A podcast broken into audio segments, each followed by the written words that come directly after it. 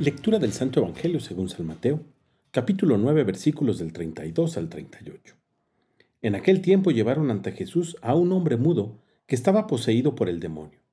Jesús expulsó al demonio y el mudo habló. La multitud maravillada decía, Nunca se había visto nada semejante en Israel. Pero los fariseos decían, Expulsa a los demonios por autoridad del príncipe de los demonios.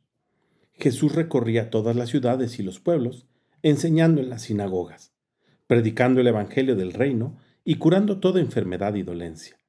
Al ver a las multitudes, se compadecía de ellas, porque estaban extenuadas y desamparadas, como ovejas sin pastor. Entonces dijo a sus discípulos, La cosecha es mucha y los trabajadores pocos.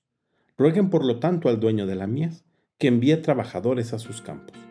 Palabra del Señor.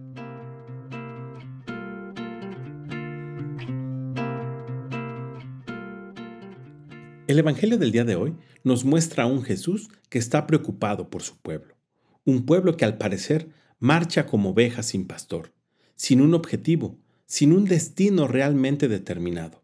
Y esto nos pasa no necesariamente por la actuación del maligno, como leemos en los primeros pasajes del Evangelio, sino sencillamente porque entre nosotros estamos divididos.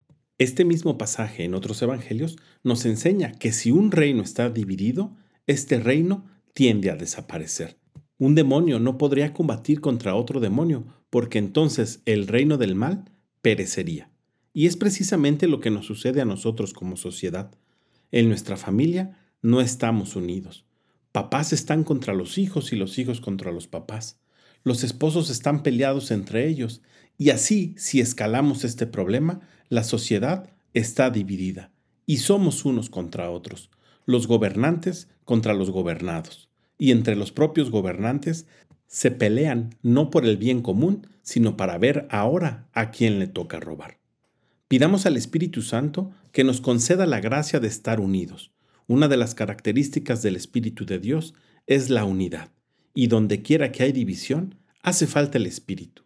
Insistámosle al Espíritu de Dios, ayúdanos a estar unidos con nuestra familia, con nuestra sociedad, para que podamos ser imagen de la Santísima Trinidad. Que tengas un gran día y que Dios te bendiga.